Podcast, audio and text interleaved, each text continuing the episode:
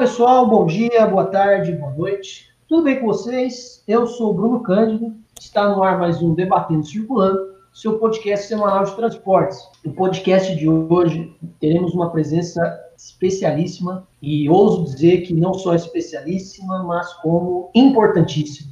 Né? Não é só especial, mas é muito importante, porque, é claro, a gente vai discutir transportes, evidentemente, mas, antes de mais nada, quero passar, inclusive, o currículo desse parceiro, desse amigo, desse colega, companheiro de geografia.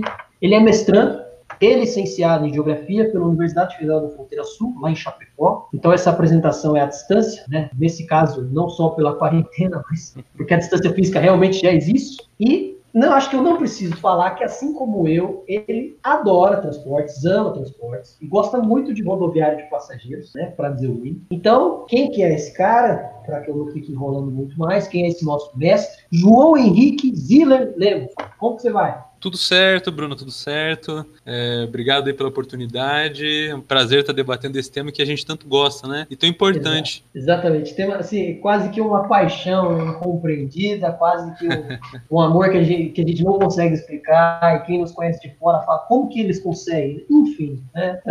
A gente talvez faça um, um vídeo, um podcast explicando o que é ser um entusiasta do esporte, né? Eu, eu sempre brinco, né? É, é tão comum gente, o pessoal gostar de, de moto, é, de carro, de barco, de avião, né? Mas eu tenho essa teoria que, pelo pessoal se estressar um pouco mais com o, transporte coletivo por ônibus, acaba afastando um pouco dessa, dessa paixão aí, né? Mas é um tema ah, muito a ser explorado ainda, sobretudo no caso brasileiro, que salvo é, é, regiões aí de exceção, é, o Brasil tem uma predominância do rodoviarismo, né? Então é um, um campo aberto a ser explorado, sobretudo dentro da geografia e, e ciências sociais afins, né? Pois é, né? Só para um dado interessante, assim, de que, por exemplo, na, na década de 70, 80, é, o transporte de passageiros no Brasil, pelo modo rodoviário, era quase 90%. Né? Então, era um, era, um, era um restolho ali que viajava de, de, o transporte marítimo, transporte fluvial, né? E, marítimo, inclusive, nem impossível, porque não existe cabotagem de passageiros, né? aquela navegação no litoral com passageiros. E aéreo. Então é muito pouco, né? Claro que hoje isso mudou bastante, mas assim, de um jeito ou de outro, como o João já, já adiantou, é, o rodoviário é muito importante para o Brasil, né? E ele é um tema realmente pouco discutido, pouco debatido, né? A gente brinca, né, João, que é eu, você e mais dois ou três aí, e olha lá. Sim, geografia, exatamente. pelo menos, né? Na geografia, pelo menos, a gente não dá um time de, de futebol de salão, mas a gente vai, vai tocando, cara. Não lota o ônibus ainda. Não, Cara, a gente não carrega uma Kombi, se a gente for parar pra pensar. Com quem estuda assim, ônibus e tal nesse Brasil. Bem, e falando isso, pessoal, a propósito, é, a gente vai debater a temática das cidades pequenas, que é outro tema também que a geografia não estuda ao menos no volume que o João, sobretudo, né, mais até do que eu, é, a, a, acha ser o razoável, né, o mínimo razoável, é, espero que o pessoal que estuda cidade pequena não vá atrás gente, muito pelo contrário, venha ajudar. Fala assim, olha, eu estudo, então está aqui meu trabalho, eu quero participar do podcast. Fique à vontade também, né? Sugestões, críticas, assim por diante. E não só a cidade pequena em si, porque não é necessariamente o nosso escopo de pesquisa, mas o transporte rodoviário, o transporte rodoviário de passageiros no Brasil, ou seja, qual a importância do ônibus rodoviário para conectar esses municípios, né? Para que a gente consiga realmente ter uma, uma coesão territorial, ter um conjunto de interações espaciais entre essas cidades. Então, João, eu vou começar te perguntando o seguinte: como eu já falei também, você é um cara que estuda cidades pequenas bem mais do que eu. Eu, de fato, fui acordar para esse tema é, muito mais tarde, até porque a minha realidade de cidade pequena aqui é muito, muito, muito distante, porque eu morando em São Paulo e tal, pequeno para a gente aqui é um, um bairrozinho de 20 mil habitantes, se a gente for zero gastos pequeno. Então, a minha trajetória de pesquisa é um pouco diferente da sua, né? E eu queria que você falasse um pouquinho da sua. Né? O que, que você fez, desde quando você mexe com transporte e assim por diante. Quando você entrou na faculdade também, enfim. Fica à vontade. Perfeito, perfeito. Bom, eu vou tentar ser sucinto nessa parte aí, porque o, é, o debate aí das cidades pequenas do transporte rodoviário de passageiros é, é, é um pouco longo, né? Mas basicamente, é, eu sou egresso e atualmente mestrando numa instituição bem pequena, do ponto de vista de proporções, perto de outras federais da região sul. É, uma, é a Universidade Federal da Fronteira Sul, que completou 10 anos de criação legal, ou seja, da lei, há pouco tempo, em 2019. Ela iniciou as atividades acadêmicas em 2010, né? E eu entrei, ingressei no curso de licenciatura em Geografia no ano de 2015. Me graduei no ano de 2019, né? Quem tinha o diploma ainda, metade do ano passado, e ingressei na primeira turma do programa de pós-graduação em Geografia, o PPGGEL, que né, iniciou suas atividades em agosto de 2019. Então, é tudo bastante recente ainda, porque é uma região com pouca oferta de ensino público, né, pouca oferta de instituições de ensino superior gratuitas, então é, veio para suprir uma lacuna e é uma universidade que surgiu dos movimentos sociais, basicamente, movimentos diversos, para ter um ensino superior gratuito de qualidade nessa ampla faixa oeste aí do sul do Brasil. Né? É uma universidade federal multicamp, inclusive, né? tem campos nas cidades de Laranjeiras do Sul e Realiza, no Paraná, Chapecó, em Santa Catarina, que é o campus sede com a reitoria, e também outros é, em Erechim, Passo Fundo e Cerro Largo, no Rio Grande do Sul. Então é, um, é uma forma um pouco diversa de universidade federal que vem dessa onda do reúne, de expansão do ensino superior pelo interior do país, certo? Bom, e aí? Como que eu começo a estudar transporte? Né? Isso é engraçado porque eu, eu descobri que dava para trabalhar isso na geografia lá na metade do curso. Né? Eu sempre gostei de transporte, desde criança, tive afinidade com o tema, viajava bastante lá no norte do Rio Grande do Sul, afinal sou natural de Passo Fundo, mas eu fui descobrir relativamente recentemente o debate dos transportes. É, eu tive o privilégio de pesquisar sobre urbanização e produção hidrelétrica envolvendo as cidades pequenas é, durante a graduação, um projeto de iniciação científica com fomento da FAPESC, que é a Fundação Estadual daqui de Santa Catarina. Eu também atuo em projetos de extensão envolvendo cartografia né, aqui da região e também é, em projetos de ensino, que, é, que foi o, o, programa de residência pedagógica, né, que foi um programa da CAPES entre 2018 e 2019. O, o momento que eu passo a estudar transportes chega a ser engraçado porque eu já estava há um bom tempo no, no projeto sobre cidades pequenas e tudo mais, e aí, quando chega o momento de eu elaborar um projeto de conclusão de curso, eu opa, é agora que eu vou começar a estudar, né? É agora que eu quero tentar me dedicar. E aí eu comecei a pesquisar melhor sobre esse tema dos transportes, transporte de passageiros, que é um tema ainda relativamente incipiente. Quando a gente fala de, de transporte na geografia, tem bastante coisa. Só que, em grande medida, ou é voltado para mobilidade numa escala da cidade, o pessoal da, da urbana me perdoe, mas numa escala municipal, né, intramunicipal, digamos assim, para a gente se referir ao espaço urbano né, do, do, município, e tem pouca coisa que debate no tema da região ou a articulação entre as cidades. Né?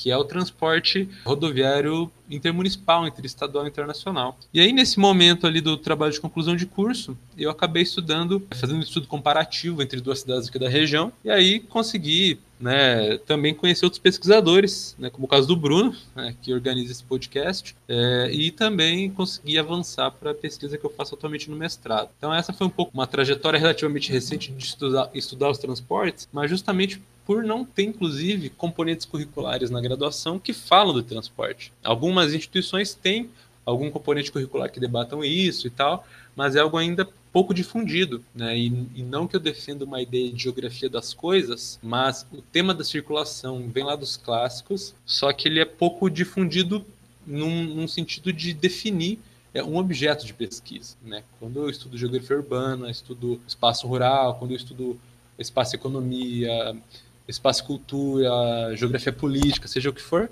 eu debato circulação de algum modo, só que me parece que ainda falta uma difusão de um objeto mais claro, sobretudo nos cursos de graduação, para trabalhar esse tema que é tão é, complexo e significante, sobretudo no caso brasileiro que é tão diverso, né? Eu gostei dessa fala do João primeiro que foi muito ampla, que foi muito contemplativa, né? O João falou bastante coisa, assim, muita gente pensa, pô, mas 2015, curtinho. Então, se vocês forem fuçar os trabalhos do João, vocês vão discordar um pouquinho. É, inclusive essa parte do, do que ele falou para pedir perdão para o pessoal da Urbana, assim, ele pediu, mas eu não peço não.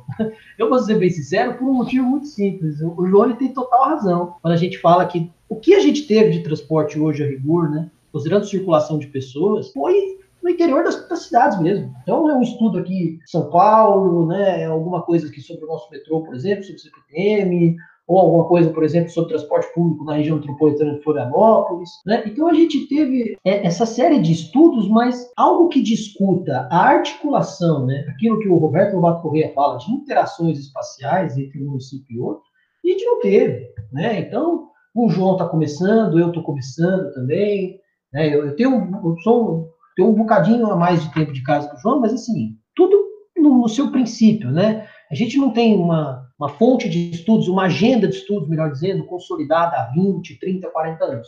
E aquilo que ele falou, pessoal, né, que eu acho é, muito importante reforçar, a circulação na geografia vem desde os clássicos. Então, se a gente pega lá os primeiros geógrafos que ajudaram na fundação da, da geografia enquanto disciplina acadêmica, o Friedrich Ratz, o Paul Dal de Lavache, eles já estão falando de circulação. Eles estão falando de um fenômeno que, inclusive, na própria Europa não era tão antigo, no sentido de a gente analisar, por exemplo, as novas estruturas, né? Se a gente for pensar, por exemplo, que o motor a combustão ele é da segunda revolução industrial, em 1840, 1850, e que, portanto, o Ratzel vai iniciar os seus primeiros estudos de geografia em 1880, são 30 anos, né? percebe? Então, o tema da circulação ele também era bastante presente na época, e ele vem sendo presente de lá para cá. Só que a geografia, é algo que eu e o João até militamos, né, não acompanhou esse processo com a mesma força, vamos dizer assim. Né? Na ausência de um termo mais adequado, não pegou o mesmo entusiasmo, por exemplo, de outros grandes temas da geografia.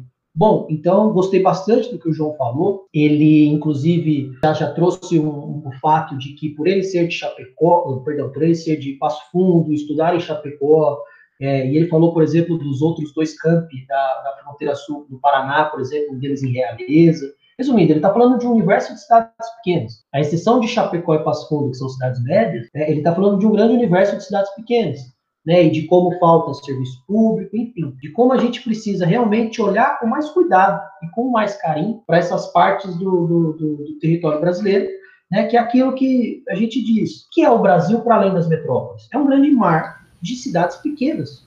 Acho que é basicamente isso, né, João? É exatamente isso, Bruno. E, e só alguns dados aí é, bastante interessantes. Eu tô com a, a, estimativa populacional do IBGE de 2019, super recente. É, e olha só, o Brasil tem um universo de 5.570 municípios isso que eu nem vou entrar no debate do que é município, o que é cidade, o que é urbano, senão a gente vai ficar aqui oito horas. E aí, olha só, a gente tem 5.570 municípios, nós temos 4.897 municípios com menos de 50 mil habitantes, e nós temos 3.797 municípios com menos de 20 mil habitantes. Então, se a gente pega nesse universo, população do Brasil, é, as cidades pequenas, e isso é uma ressalva que aqui não, não cabe a gente aprofundar nisso, quem sabe para outro podcast, o que, que seria considerado uma cidade pequena e tal, uma cidade local, enfim, é um debate maior, porque tudo tem a ver com o seu contexto regional. É uma cidade pequena, no oeste catarinense,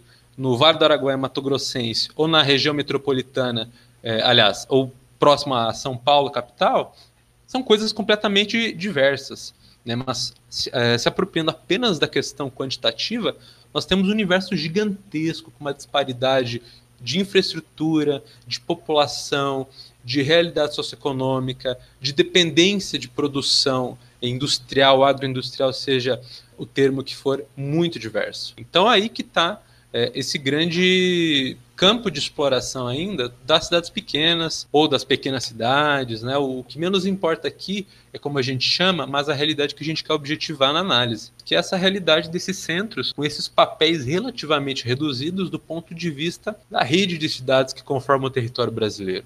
Então, 5.570 municípios é muita coisa. E o valor de mais quase 3.800 municípios com menos de 20 mil habitantes é o verdadeiro mar de cidades pequenas. Pois é, gente, eu acho que o que o João falou, eu só reitero assim embaixo, porque realmente a gente está lidando com uma realidade de que as metrópoles, né, e as cidades grandes, e até as cidades médias mesmo, acima de 200 mil, 300 mil habitantes, elas não são maioria, né? definitivamente. Poxa, veja, veja, o João falou que são quase 4 mil com menos de 20 mil habitantes, 4 mil cidades. É muita cidade. Então, para cada cinco cidades brasileiras, quatro não tem 20 mil habitantes. Né? Então, essa é uma realidade muito interessante. João, falando em cidade pequena, né, em cidade média também, no seu TCC, você estudou né, os papéis urbanos de, e o transporte rodoviário nas cidades de Chapecó, né, oeste de Santa Catarina, muito conhecida até nacionalmente por conta da Chapecoense, assim por diante, né? uma grande produtora de gêneros agropecuários, uh, sobretudo uh, suínos e, e, aves, e de São Miguel do Oeste, que está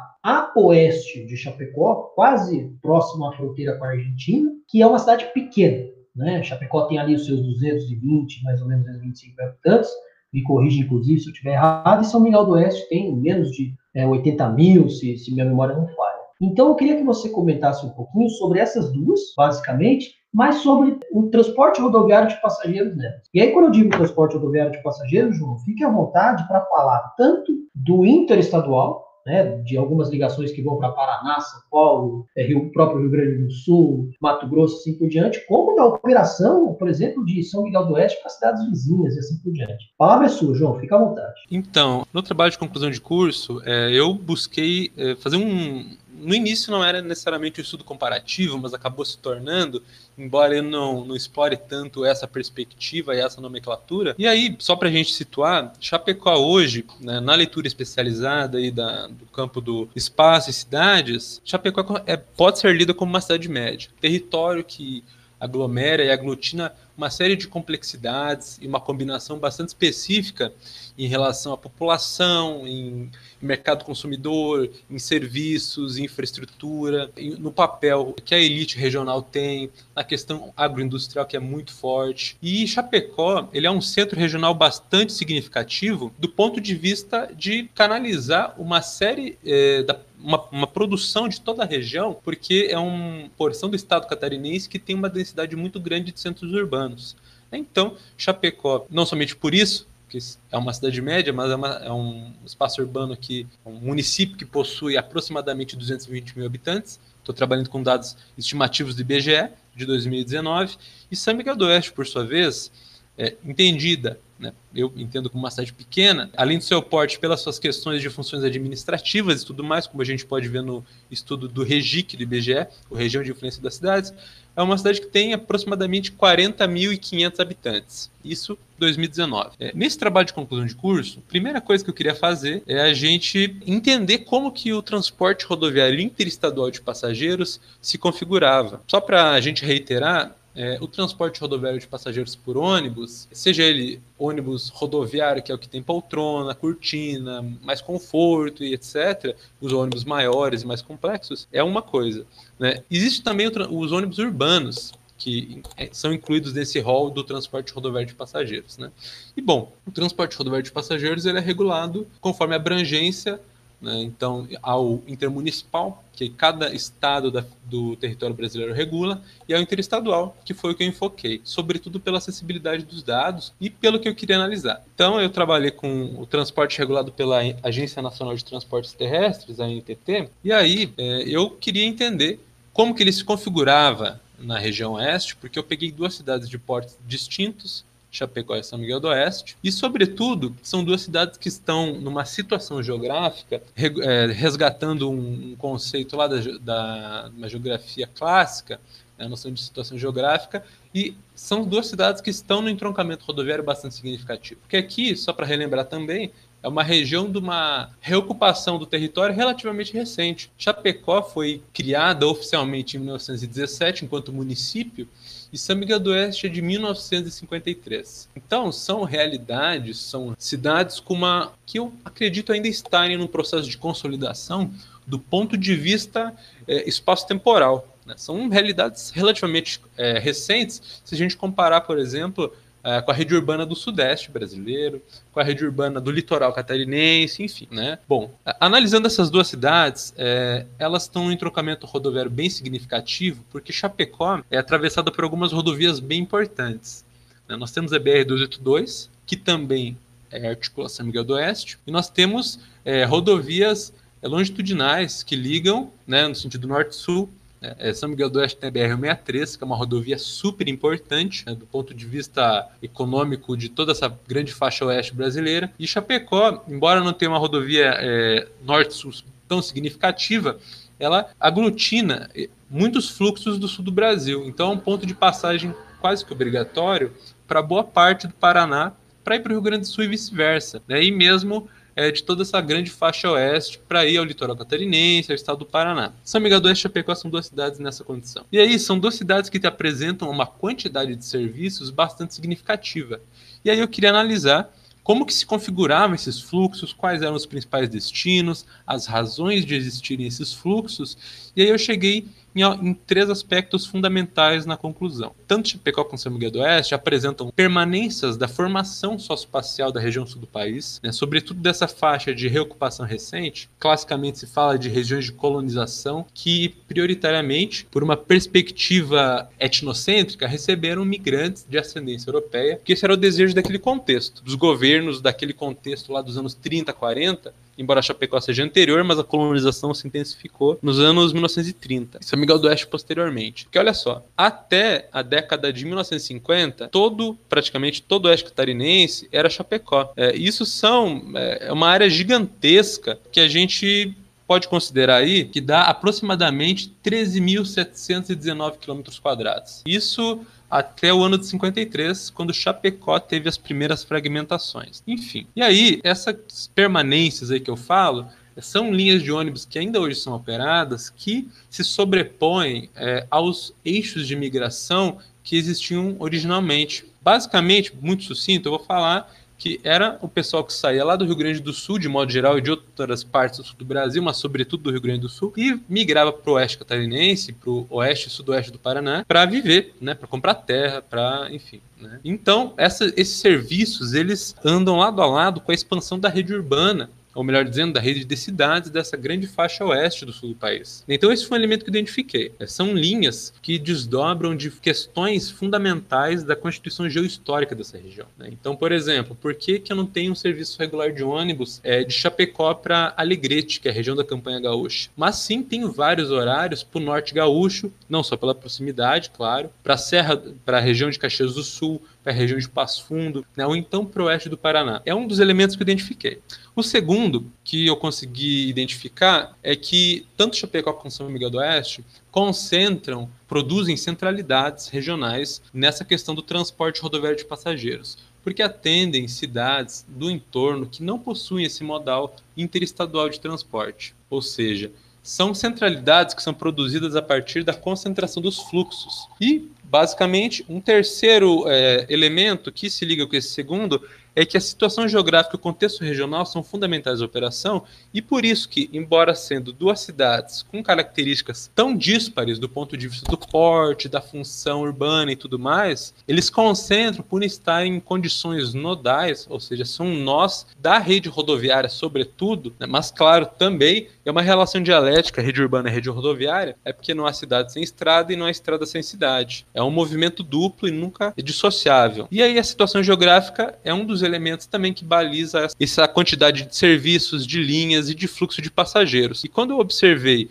os destinos, né, ainda hoje eles reiteram essa relação de migração. Como vocês veem no mapa, tanto Chapecó quanto São Miguel do Oeste são cidades que mantêm ainda uma articulação muito intensa com essas áreas de origem e destino do movimento de passageiros e do movimento dos migrantes, melhor dizendo. Além, claro, é, da conexão interestadual com os centros decisórios, centros econômicos como Porto Alegre Alegre, Curitiba e São Paulo, sobretudo. E, além disso, é, o Bruno estudou isso muito é, de uma forma muito bacana, muito, é, excelente, aprofundada na dissertação de mestrado. Os fluxos, quando a gente vai para além das cidades que mais têm passageiros, eles se cruzam com os eixos de migração do pessoal do, da região sul para o Mato Grosso, para o estado do Tocantins, para o estado do Pará, do Maranhão, estado de Goiás, e aí vai indo, Mato Grosso do Sul. Né? Então, foi um pouco disso, né, desse trabalho e também um esforço inicial de refletir o transporte rodoviário de passageiros nesse trabalho de conclusão de curso. Como a gente sabe, é, tem as limitações de questão teórica, de questão de tempo, né? Que a gente vai aprofundando aí, não só na, na pesquisa mesmo de mestrado, mas debatendo com os colegas e podcast me parece um espaço é, sobremaneira relevante para a gente fazer isso. Só para retomar o que o João falou, que foi interessantíssimo nesse finalzinho, né? Não há cidade sem estrada e não há estrada sem cidade. Isso não é nada óbvio, porque se a gente pensar do, do ponto de vista do, da metodologia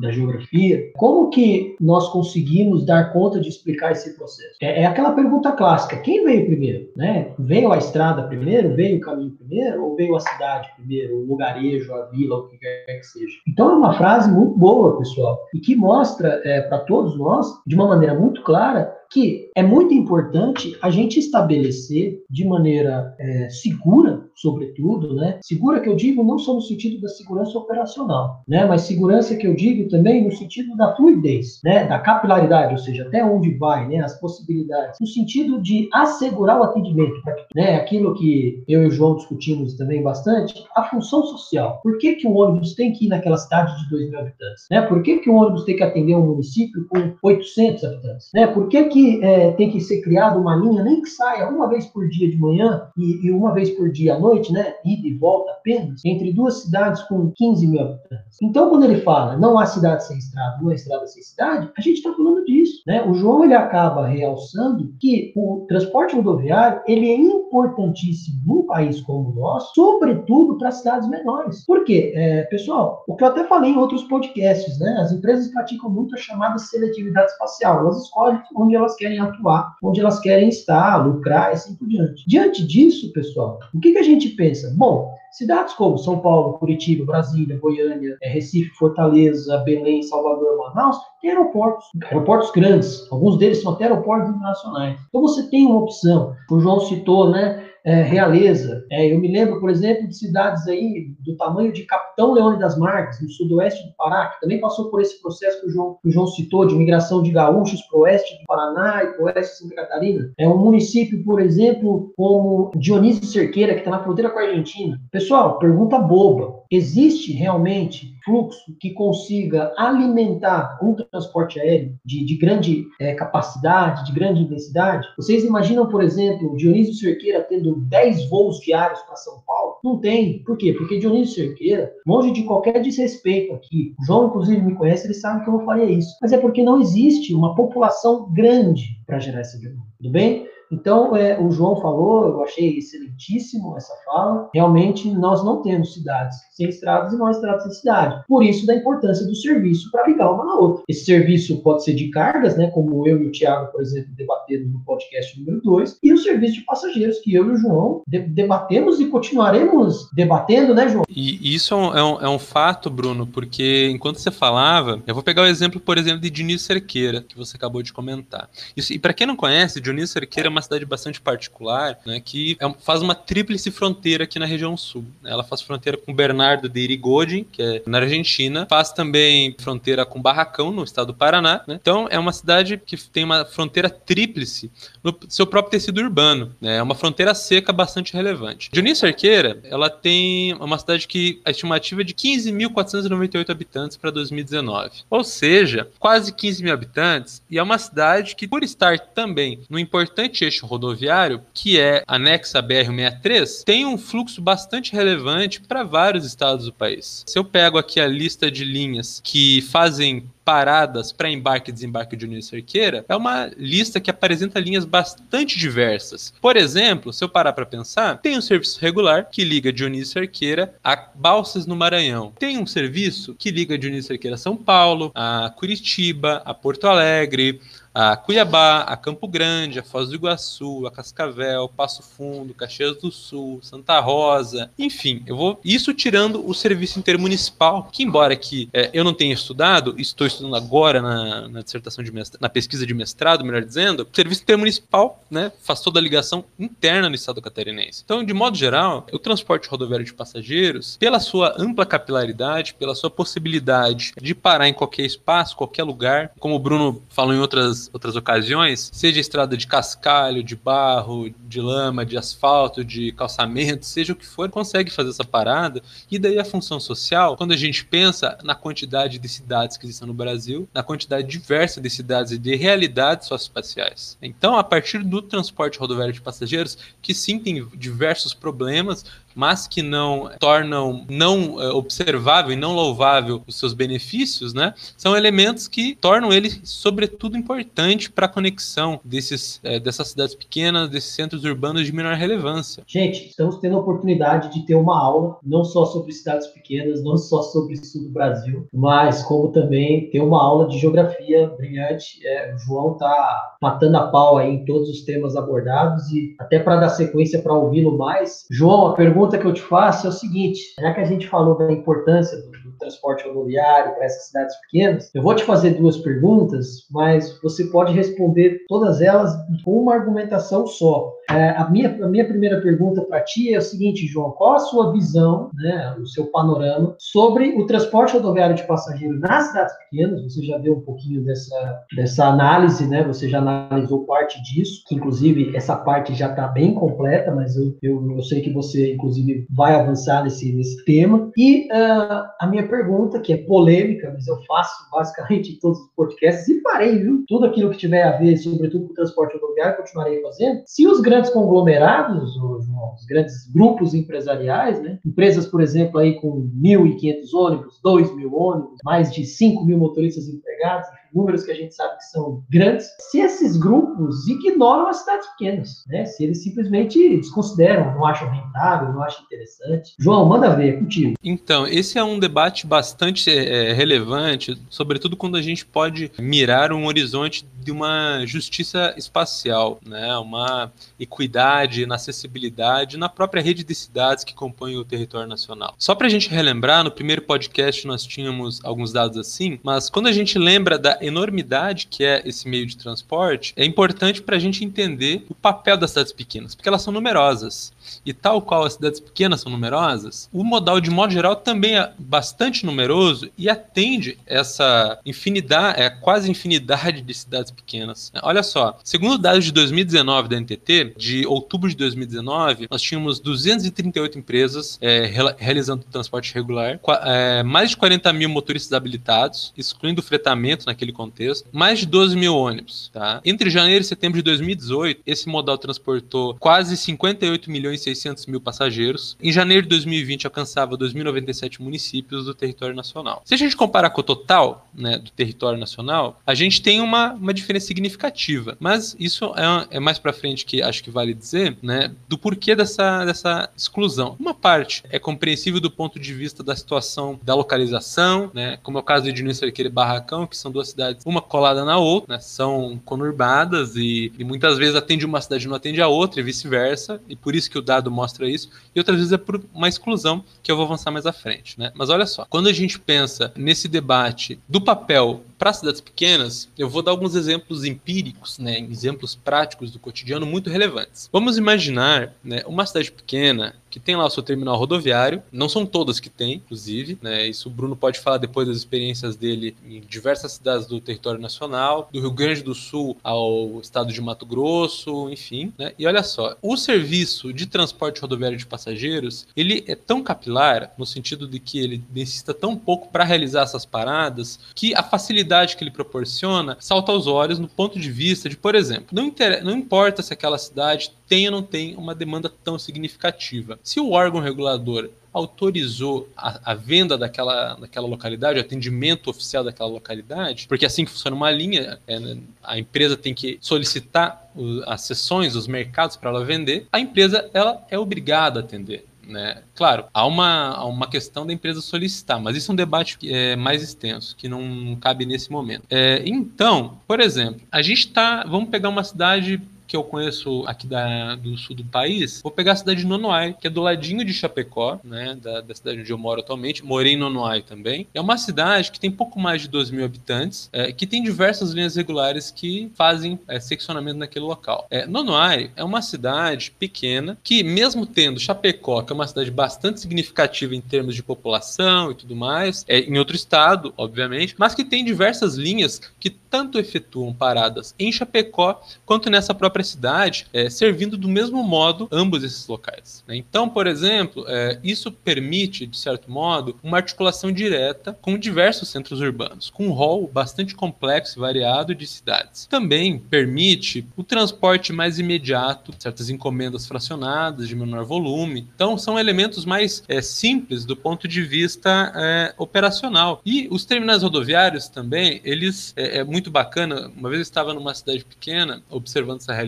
Os terminais rodoviários também, é, eles servem como um, uma centralidade nessas próprias cidades, porque eles acabam concentrando algumas atividades complementares. Né?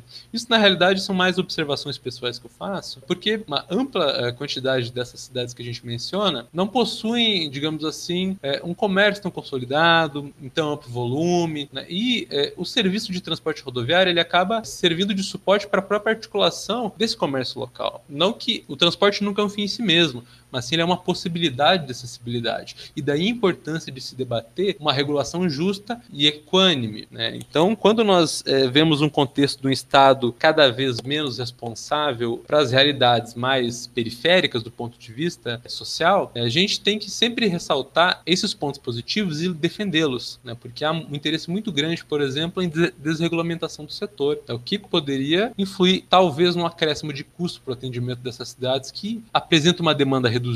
O Bruno, inclusive, pode debater melhor esse tema depois. Ponto. Esse é o papel inicial aí que eu penso. Sobre a questão dos grandes conglomerados, eu tenho as minhas dúvidas se eles ignoram. São alguns pontos. Primeiro, que de fato há uma exclusão de uma série de cidades, desse conjunto de cidades brasileiras, de municípios. Né? E aí, quando a gente pensa em exclusão, é justamente a seletividade espacial que o Bruno falou, das empresas decidirem se param ou não, se atendem ou não determinada cidade, se permanece ou não com a execução dessas linhas. Mas isso hoje é balizado por um segundo elemento. Né? A seletividade é uma coisa que esses conglomerados operam, e operam muito bem, inclusive, do ponto de vista de atende aos desejos deles. Quando a gente pensa é, numa economia capitalista de profunda racionalização de tudo que há, um enxugamento geral de várias questões, sobretudo operações que envolvem humanos, ou seja, viagens de ônibus, estão na mira dessas racionalizações. Há uma questão hoje em dia que há uma série de fusões de serviços de transporte regular, ou seja, a fusão de linhas, outrora partiam três ônibus entre ponto A e ponto B, cada um parando, é, alternando as cidades de parada para tornar a viagem mais enxuta. E hoje há uma fusão de serviços, por exemplo, aqui na região sul é muito notável isso, e essas cidades pequenas, ao passo que vão se juntando no mesmo serviço, outras cidades também são incluídas no roteiro. E isso se liga com o terceiro ponto, que é a competitividade do setor aéreo com o setor rodoviário de passageiros, leva as empresas a terem de buscar soluções para manutenção dos serviços. Um exemplo muito simples. É, um serviço regular que partia de Caxias do Sul e ia até Foz do Iguaçu, no Paraná, tinha como ponto de parada Chapecó. Chapecó, não só pelo setor aéreo nesse contexto, né, mas por diversas questões nos últimos 15 anos aí, que teve ampliação do consumo e tal, Chapecó, né, nesse, nesse exemplo, apresentou um déficit, caiu a quantidade de passageiros transportados. O que, que as empresas vão lá e fazem? Além de continuar atendendo Chapecó, obviamente, elas passam a atender outras cidades. E aí que está o papel da cidade pequena para as empresas, sobretudo para os conglomerados, possuem esse poder de dar manutenção aos serviços regulares, que apresentaram oscilações mais significativas. Eles passam a atender cidades que outrora não atendiam, ou se atendiam, atendiam de forma não regulamentada. Então, eles incluem no rol de cidades, o que torna as viagens, obviamente, mais demoradas, mas isso é um debate para outro momento. Eles passam a atender outros, outras cidades, e aí uh, está o, o, papel, a importância das cidades pequenas. Embora na quantidade, na singularidade do transporte de passageiros, o, o número, por exemplo, de passageiros que embarcam na cidade de Nova Erechim, aqui em Santa Catarina, ou de Pranchita, no Paraná, ou mesmo de Ronda Alta, no Rio Grande do Sul, pode ser pequeno, mas no montante de uma viagem só, esse valor é significativo quando a gente junta todas as cidades é, pelo qual essas linhas param. Por exemplo, vou pegar um exemplo aqui que eu e Bruno organizamos de uma linha regular. É a linha que vai de Foz do Iguaçu a Caxias do Sul via Xanxerê. É uma linha operada por uma empresa do Rio Grande Rio Grande do Sul chamada Unesul. É uma linha que, no total, realiza parada em 37 municípios. Eu vou usar o termo município para utilizar a estrutura territorial do IBGE. Trabalha com 37 municípios e desses 37 municípios, 20 são que possuem até 20 mil habitantes. Nenhuma capital, 5 cidades entendidas como médias e apenas 8 entre 20 e 50 mil habitantes. Um exemplo melhor ainda, o Bruno conhece bem, é a linha que vai de Ijuí, no Rio Grande do Sul, a Canarana, em Mato Grosso, que para absurdos 52 municípios, absurdo do ponto ponto de vista quantitativo, claro, e desses 52 municípios, 24 têm até 20 mil habitantes, e entre 20 e 50 mil habitantes totalizam 15 municípios. Então, é, as cidades pequenas, singularmente observadas, podem exibir uma quantidade pequena de passageiros, e de fato é, de fato é, é só que na totalidade, quando a gente considera todos os serviços, aliás, todos os mercados, as seções dos serviços regulares, são muito significativos. Então, eu acredito acredito que é um caminho de mão dupla essa questão do papel para os grandes conglomerados. Conglomerados que possuem um maior é, capital logístico, ou seja, que trabalham em trechos mais competitivos, talvez sim ignorem as cidades pequenas, como ocorre desde já no, estado catarinense, por exemplo, com a empresa Reunidas que reduziu drasticamente a quantidade de linhas operadas aqui no estado e deixou elas sendo operadas posteriormente para empresas menores. Né? Houveram muitas transferências nos últimos anos. Mas quando a gente pensa em empresas menores ou com uma, um território de atuação reduzido, as, as cidades pequenas são sim muito relevantes. Então, né, é, ele deu o exemplo da Ijuí Canarana, né, que foi uma linha que eu estudei no mestrado, e não só o exemplo da Ijuí Canarana, mas ele falou que ele, ele problematizou, né, esse termo ignorar. É, na verdade, de fato, a seletividade espacial existe. O João, melhor do que ninguém, trouxe uma série de elementos e argumentos pondo esse tipo de situação. E o João também falou que, de fato, há uma invisibilidade dessas cidades pequenas, né? Até uma, ouso, ouso dizer, João, inclusive, ou até mais longe, que há uma vilanização, né? Dessas linhas chamadas, conhecidas como pinga-pinga, né? Em alguns estados brasileiros. Em outros estados, inclusive, existe até termo pejorativo, né? Em Minas Gerais eles falam cata-jeca, né? Que o jeca é o cara que mora na, na, na zona rural e tal, porque eles pre preferem, né? Sobretudo aqueles que moram nas cidades maiores, preferem o serviço expresso ou semi-expresso, seja. É, então a gente vê sim que há uma vilanização, só que é, ao passo que há esse processo de vilanização, ou seja, de tornar essas linhas é, cada vez menos procuradas, por outro lado, elas têm uma função social importantíssima. Porque é aquilo, se você não tem o tal do catajeca, quem é que vai fazer esse serviço? Então a gente não pode ignorar de fato. E outra, o João trouxe uma, uma coisa muito importante, que nos últimos 20 anos, né, sobretudo a partir da, começo da década passada, nós tivemos um conjunto muito grande e acelerado de rearranjo né, das operações das próprias empresas. Então, por exemplo, isso que ele falou da adequação das malhas da supressão de linhas e horários da própria, né, da Reunidas, de algumas outras empresas também, como a Unesul, isso ocorreu no Brasil todo. O João traz um exemplo que acaba sendo bem emblemático da região sul, das cidades pequenas, e médias, mas isso acabou ocorrendo também até com linhas mais longas. Cito casos que, inclusive, terei que trazer no doutorado. É aquilo, né? O João, o João ele sabe também que isso aqui nunca acaba, a gente começa a estudar e nunca para. Mas eu trago, por exemplo, o caso de linhas como São Paulo-Recife, é, né, operadas por empresas como Via Santa Feminina, empresa Montijo de Transportes, que antigamente eram linhas diretas. Imagina que, que, que surreal. É, você pegar um ônibus daqui de São Paulo e para o Recife, o que dá quase 50 horas de viagem, e ele não embarcar e desembarcar em nenhuma cidade no caminho. Ele ia direto, direto e reto. Né? O quadro de tarifas era uma linha, São Paulo-Recife, serviço convencional. Hoje não. Hoje essa linha não existe mais. Esse ônibus ele tem que parar em Aracaju, ele tem que parar em Maceió. Se possível, ele para em algumas cidades menores ali também ao longo do caminho, né? É, para, por exemplo, em Rio Largo, Alagoas, para em Itabaiana, Sergipe, dependendo do caminho que ele fizer, e assim por diante, para em várias cidades da Bahia, em Minas Gerais, resumindo, até chegar em São Paulo mesmo, vindo do Recife para cá, ele não vai é, fazer um percurso expresso. Imagina, né? Nós tínhamos nos anos 80, como a demanda era muito grande, linhas de 2.500 quilômetros que eram expressas. Hoje isso é praticamente inviável, para dizer o mínimo. Então, nesse, então, nesse sentido, é, o que o João traz é que, como nós temos uma realidade muito particular na região sul, no sentido de uma rede urbana muito adensada, porém adensada em número de cidades e não em população, eu acho que é mais ou menos esse o contraponto que o João traz para a gente, esse argumento. É, nós temos uma situação que faz com que o ônibus rodoviário seja muito, muito central. E sim, a gente vai bater bastante nessa tecla da centralidade e da importância do ônibus. Olá, pessoal, tudo bem? Bom, essa foi a primeira parte desse podcast que eu e o João decidimos dividir em duas. tudo bem? Uh, nessa primeira parte, a gente falou mais um pouco das pesquisas do João, das minhas pesquisas também, e de como tudo isso busca refletir sobre as cidades pequenas no Brasil, tudo bem? Bom, na parte 2, já deixando aqui o convite para que vocês escutem também, a gente vai continuar falando das cidades pequenas e a gente vai refletir também sobre o Covid-19 e como ele interfere na dinâmica do transporte rodoviário de passageiros e na dinâmica, evidentemente, da circulação de pessoas nas cidades pequenas, tudo bem? Portanto, é, para quem gostou desse podcast aqui, dessa parte 1 e dos outros também,